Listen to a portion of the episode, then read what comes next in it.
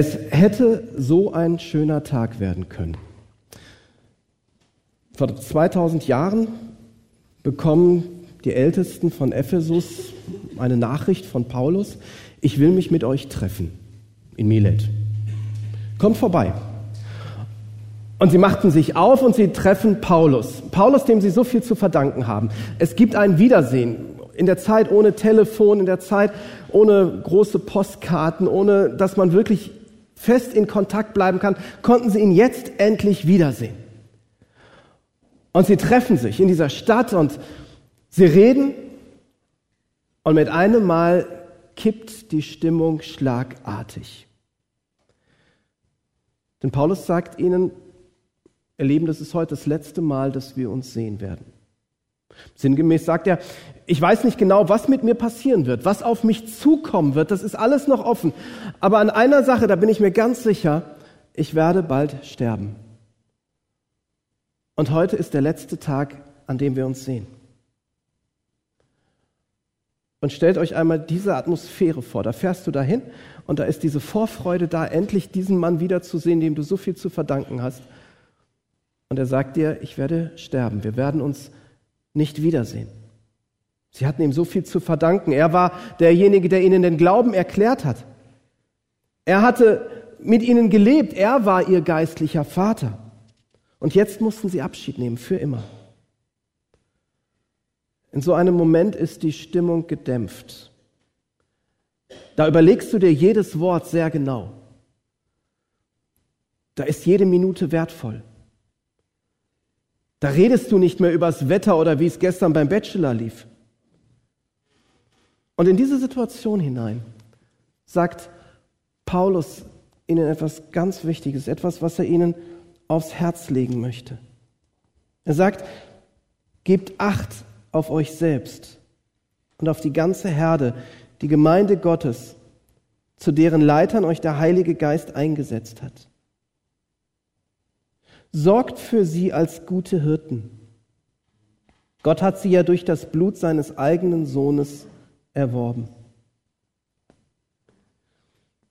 Es ist wichtig, dass wir die, den Hintergrund verstehen, auf welchem Paulus das gesagt hat. Damit wir verstehen, das sind jetzt nicht einfach Sätze, die wir mal eben schnell irgendwo aufschreiben können, vielleicht auf die Grußkarte von Michel oder irgendwo hin. Das sind keine Sätze, die man mal so da eben hergesagt hat, sondern es sind ausgesuchte, bewusste Worte, die Paulus hier nimmt, weil es so wichtig ist, was er ihnen sagt. Und deswegen sollten wir da sehr genau hinhören, was Gott uns sagt, gerade heute an diesem Tag, an dem wir Michelle in, diesen, in diese Rolle als Jugendreferentin einführen. Das erste ist dieses, gebt Acht aufeinander. Als Gemeinde haben wir eine Verantwortung füreinander. Wir sind eine Dienst- und eine Lebensgemeinschaft. Und manchmal verlieren wir das ein wenig aus dem Auge und machen daraus eine Einbahnstraße. Wir stellen Jugendreferenten und Pastoren ein. Wir übergeben anderen die Verantwortung für die Gemeinde und wir lehnen uns vielleicht zurück und sagen, jetzt macht mal. Oder wir wählen eine Gemeindeleitung und sagen, ja, jetzt macht mal. Gut, dass es euch gibt. Ich habe einmal eine Gemeinde begleitet, die hatten einen Arbeitskreis. Ich habe sie gefragt, warum nennt ihr euch eigentlich Arbeitskreis? Und die haben gesagt, naja, wir sind diejenigen in der Gemeinde, die arbeiten. Und der Rest? Nö, die, die nicht so.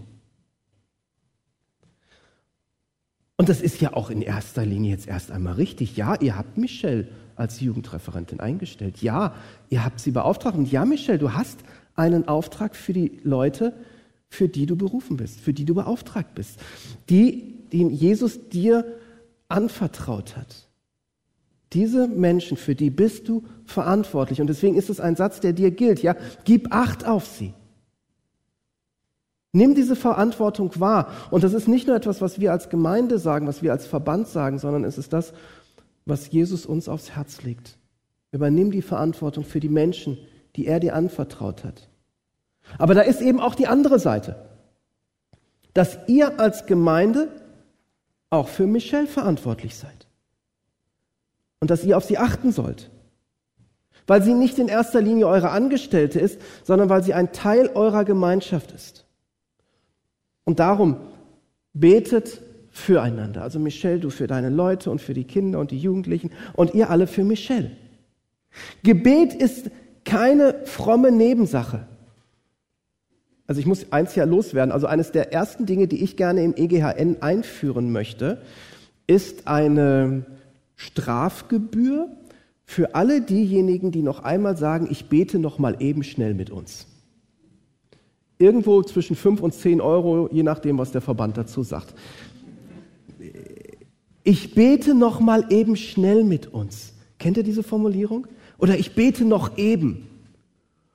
Oder was mich auch immer schwer trifft, ist, wenn gerade ältere Leute sagen, ich kann nur noch beten. Das klingt so ein bisschen, ich kann nichts Wichtiges machen mehr. Ja, ich kann nur noch beten. Aber haben wir in der Tiefe verstanden, worum es beim Beten geht? Dass wir mit dem Schöpfer des Himmels und der Erde kommunizieren können, das, was du vorhin gesagt hast, dass, dass, und dass es nicht nur eine Einbahnstraße ist, dass Gott redet, dass wir mit ihm reden können. Dass wir im Herzschlag Gottes unterwegs sein können, dass wir Menschen Gott anbefehlen können, dass wir Gott bitten können, dass er etwas bewegt, dass er einen Weg schafft, wo wir noch nicht mal einen vermuten. Das ist das, was wir mit Gebet bewegen können.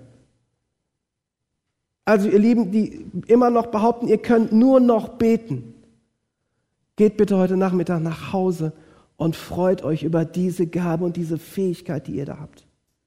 Das ist etwas so Wertvolles. Und jeder andere, der sagt, ich kann, ich bete noch mal eben schnell mit uns, bringt Geld mit. Das zweite ist, lasst es zu, dass Michelle so ist, wie sie ist. Sie wurde nach dem Bild Gottes geschaffen und Gott hat sich dabei was gedacht. Ihr müsst sie nicht in eine Form hineinpressen, die euren Erwartungen entspricht. Aufeinander Acht zu haben, auf sie zu achten, heißt auch zu sagen, du darfst so sein, wie du bist. Und wir möchten dich gerade mit deinen Gaben hier in der Gemeinde haben. Wir möchten es gerade, dass du dich hier investierst, so wie du bist, mit dem, was du kannst. Redet offen und ehrlich miteinander und nicht nur übereinander. Ich finde das so schön am Anfang des Johannesevangeliums. Da heißt es an einer Stelle, dass die Worte von Jesus voller Gnade und Wahrheit waren. Und ich finde, das ist ein Maßstab, der unser Reden miteinander prägen sollte. Gnade und Wahrheit. Das heißt, den Mut zu haben, Dinge offen anzusprechen. Den Mut zu haben, zu sagen, du, ich glaube, an dieser Stelle läuft etwas schief und verkehrt. Aber dass unsere Worte auch immer voller Gnade sind. Dass wenn wir merken, es kommt jemand, der wirklich ganz viel Kritik anbringt, dass wir uns vor ihm nicht fürchten müssen, dass Kritik nicht zur Waffe wird, dass Kritik nicht zu etwas wird, wo, wo wir sagen müssen, oh bitte nicht, wie kann ich darum einen Bogen machen? Sondern dass da immer ein, ein Freund, eine Freundin kommt, immer ein Bruder, eine Schwester. Und dass wir jedes Mal dankbar aus dem Gespräch herausgehen. Wie kann so etwas aussehen? Das bedeutet es. Und lasst sie bitte Fehler machen und lasst sie scheitern. Ja, ich glaube, wir Deutschen, wir haben da an der Stelle so ein bisschen das Problem, weil wenn wir denken, wir sind gründlich, ja, wir sind ordentlich, wir planen und wenn wir denken, wenn wir Pläne machen, dann darf auch am Ende nichts mehr schiefgehen, sonst, sonst haben wir bei den Plänen vorher Fehler gemacht. Es stimmt doch gar nicht, ja. Wir reden doch, wir, wir leben doch mit Menschen, wir reden mit Menschen, wir arbeiten mit Menschen. Wir arbeiten in einer Zeit und in einer Gesellschaft, in der unglaublich viel unsicher geworden ist. Jetzt sicher zu planen, kann nicht funktionieren. Fehler machen ist normal und gehört dazu. Genauso wie aus Fehlern lernen. Aber lasst es zu, lasst es auch voreinander zu, dass ihr Fehler machen dürft und dass ihr scheitern könnt. Und helft euch wieder auf. Das zweite ist, achtet auf euch selbst. Also Michelle, achte auf dich. Und ich glaube, dass da vor allem diese geistliche Ebene mit gemeint ist. Als Hauptamtliche kannst du lange Zeit lang ohne Jesus leben und ihn nicht beachten, ohne dass es irgendeiner mitkriegt. Du kannst unglaublich viel fromme Dinge tun, ohne dass Jesus dabei wirklich eine Rolle spielt. Du kannst auch unglaublich viele fromme Dinge machen. Ja, du hast so einen reichen Schatz jetzt vom Kolleg mitgebracht, von der Hochschule mitgebracht. Das reicht aus für Monate, für Jahre. Aber irgendwann wirst du selber eine Leere in dir wahrnehmen. Und du wirst dann anfangen, diese Dinge mit, mit Sachen zu füllen, die da eigentlich gar nicht hineingehören. Und irgendwann wirst du an einen Punkt kommen, an dem du merkst, ich habe nichts mehr zu geben. Ich bin völlig leer und du wirst völlig ausbrennen und du wirst leer laufen. Und ich glaube, dass das eines der schrecklichsten Momente ist im Leben eines Hauptamtlichen. Wenn er sich vorbereitet und feststellt, ich habe eigentlich gar nichts mehr zu geben. Da ist alles weg.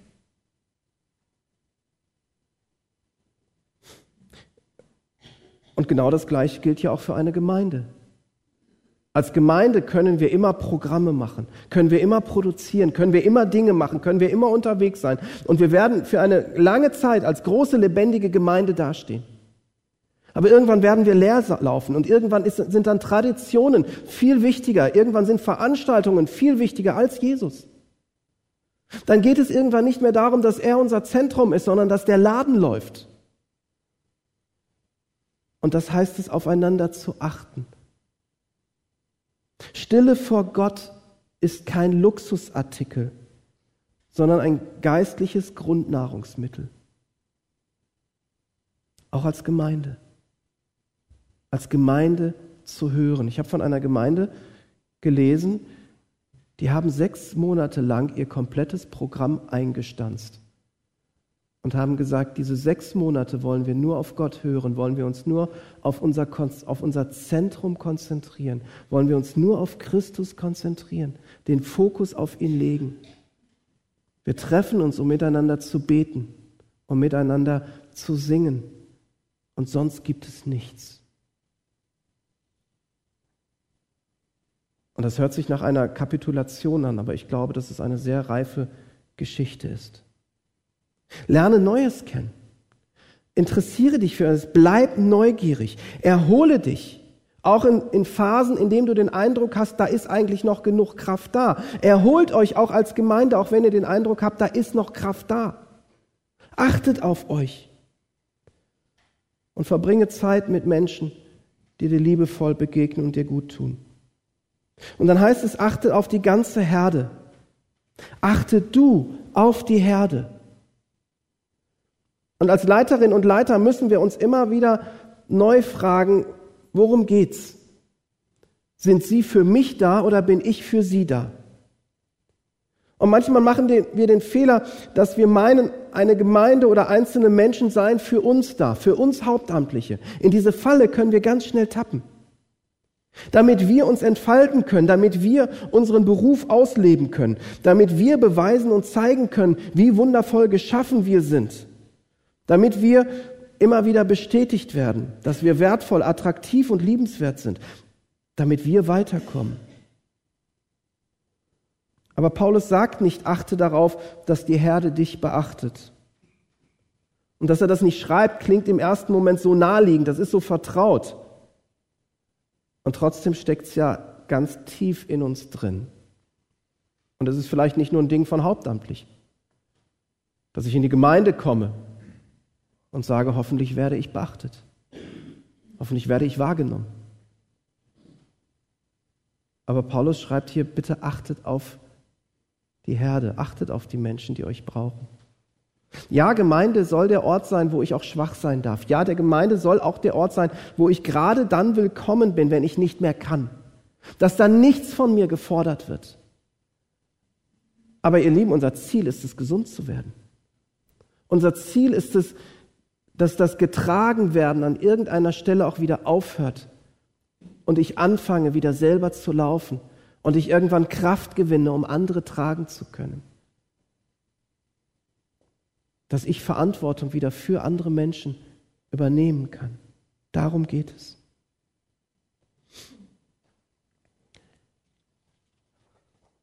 Wenn wir das nicht tun, wenn wir nicht darauf achten, dass wir für andere da sind, werden wir auf kurz oder lang immer andere Menschen missbrauchen für unsere Ziele. Wir werden immer unsere Gemeinde missbrauchen an dieser Stelle, damit wir weiterkommen, damit es uns gut geht. Und deswegen finde ich diese Denkrichtung von Paulus so schön. Achtet ihr auf die anderen. Gebt aufeinander Acht. Wie wäre das, dass ihr euch jetzt mal umschaut und sagt, drei Leute hier aus dem Raum, ihr da oben auf der Empore habt es natürlich am besten, ihr guckt nach unten und so. Die, drei Leute, von denen ihr sagt, und mit diesen drei Leuten, für die möchte ich in der kommenden Woche einmal Verantwortung übernehmen. Ich möchte für sie beten. Ich möchte sie segnen. Und wenn es sich ergibt, möchte ich etwas Zeit mit ihnen verbringen und sie fragen, wie geht's dir? Wo stehst du gerade? Was brauchst du gerade?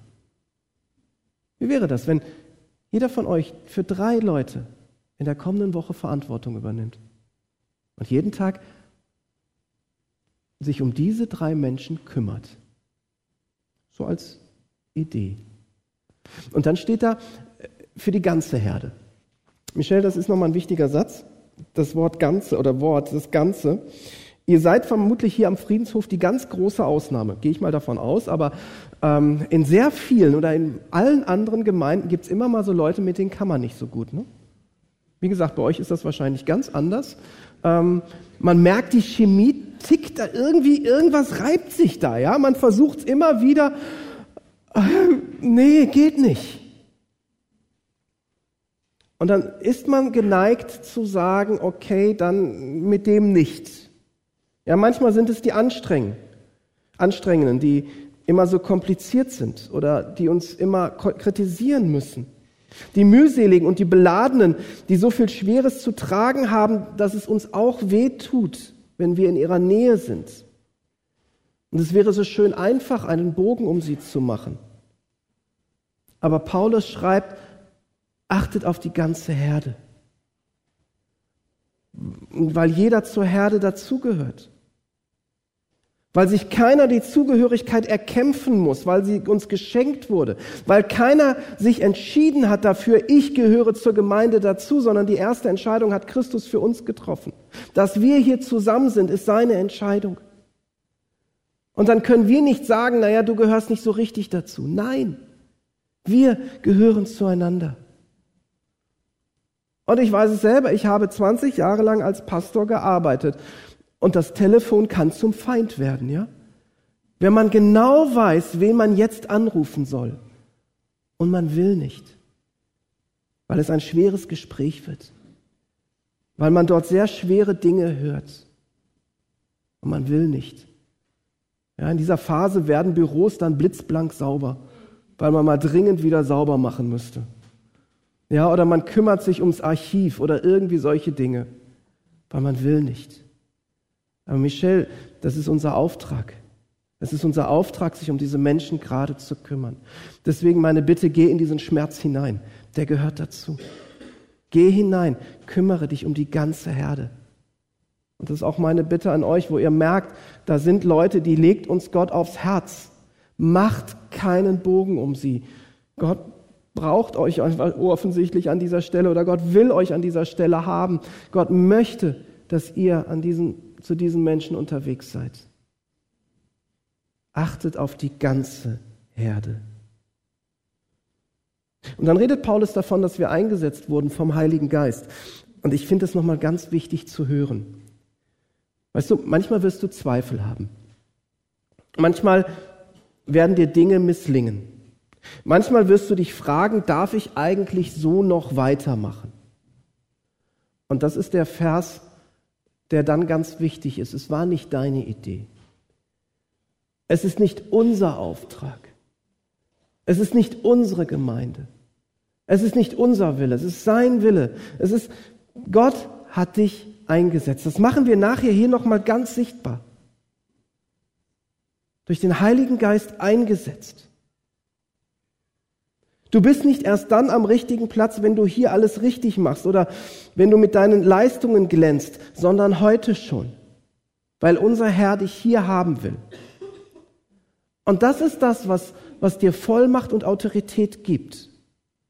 Er macht deine Berufung fest. Du bist hier richtig, weil er dir hier seinen Platz gezeigt hat. und weil wir keine Firma sind, weil wir keine Behörde sind und weil bei uns in der Gemeinde tatsächlich andere Re Regeln gelten. Wir sind Gemeinde Jesu, wir sind seine Familie. Und dann heißt es, sorgt für sie als die guten Hirten. Wisst ihr, was der Unterschied zwischen einem Schweinehirten und einem Schafhirten ist? Der Schweinehirte treibt. Der muss Schweine treiben, weil Schweine sind in der Regel keine Tiere, die folgen. Der Schafhirte geht voran und er folgt. Heute hat er auch so Schäferhunde dabei, aber das Bild hinkt. Ähm, er geht voran. Deswegen, wir leiten in erster Linie nicht dadurch, was wir sagen. Wir leiten nicht durch unsere Programme. Wir leiten nicht durch den Druck, den wir auf andere ausüben. Dass wir sagen, du musst aber jetzt und hier und da und mach jetzt mal. Weil das ist der Punkt, da werden Leute nach Fluchtmöglichkeiten suchen. Und so schnell wie möglich ausbrechen, je höher der Druck ist. Wir leiten vor allem durch unseren Charakter, durch unser Wesen, durch das, was wir sind. Wir leiten dadurch, dass wir die Liebe Gottes, die er in uns hineingegeben hat, weitergeben. Dass die Menschen das spüren und deswegen merken wir das, wie wichtig es auch ist, dass wir diesen Kontakt zu ihm behalten, dass wir das nur weitergeben, was wir haben. Und wenn du nicht weißt, was es heißt, als gute Hirten zu leiten, dann lern von dem großen Hirten.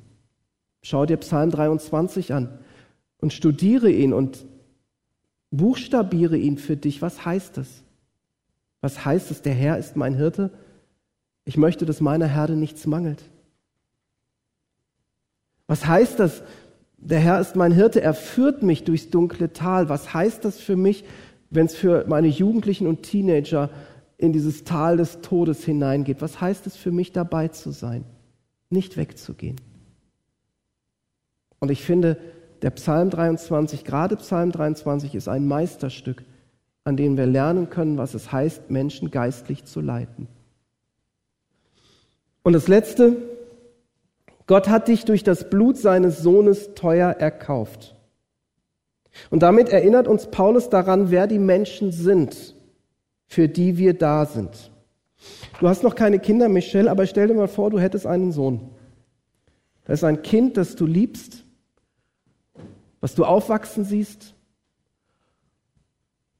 All ihr anderen, die ihr Kinder habt, denkt einmal einen Moment an die Kinder. Und jetzt macht einmal in Gedanken eine Liste und schreibt einmal auf die Liste die Namen derjenigen, für die ihr bereit wärt, das Leben eures Kindes zu opfern, aufzugeben. Das ist ein brutaler Satz, ne? Also ich kann jetzt jeden verstehen, der sich gerade innerlich über mich aufregt. Ist okay. Aber macht mal so eine Liste. Wie viele Namen stehen da drauf? Zwei? Drei? Zehn Namen? Ich vermute mal weniger eher. Vielleicht einer? Vielleicht? Aber ihr seid gute Eltern, wenn da kein Name draufsteht. Alles ist in Ordnung. Weil das zeigt, wie sehr ihr eure Kinder liebt. Aber das Erstaunliche daran ist, Gottes Liste ist unglaublich lang. Und dein Name steht da tatsächlich drauf. Er war bereit, für jeden einzelnen von euch das Leben seines Kindes, seines Sohnes zu opfern, hinzugeben. Wenn wir ins Neue Testament hineinschauen, gibt es noch eine Steigerung darüber hinaus. Das ist nämlich, dass Paulus sagt, Gott war in Christus und versöhnte die Welt mit sich selbst. Dieser Gott starb lieber, als ohne uns zu leben. Um ihn geht es. Und um diese Menschen geht es. Verstehst du, jeder einzelne Teenager, jeder einzelne Jugendliche, jeder einzelne, der hier im Raum sitzt, steht auf dieser Liste drauf. Und das sind die Menschen, für die wir Verantwortung tragen. Wir sollen die lieben, die Gott so sehr liebt. Das ist unser Auftrag. Das heißt, achtsam, liebevoll, sorgfältig und respektvoll miteinander umzugehen, ist gelebter Gottesdienst, ist gelebte Ehre Gottes. Und darum, gebt Acht auf euch selbst und auf die ganze Herde, die Gemeinde Gottes, zu deren Leitern euch der Heilige Geist eingesetzt hat. Sorgt für sie als die guten Hirten. Gott hat sie ja durch das Blut seines eigenen Sohnes erworben. Amen.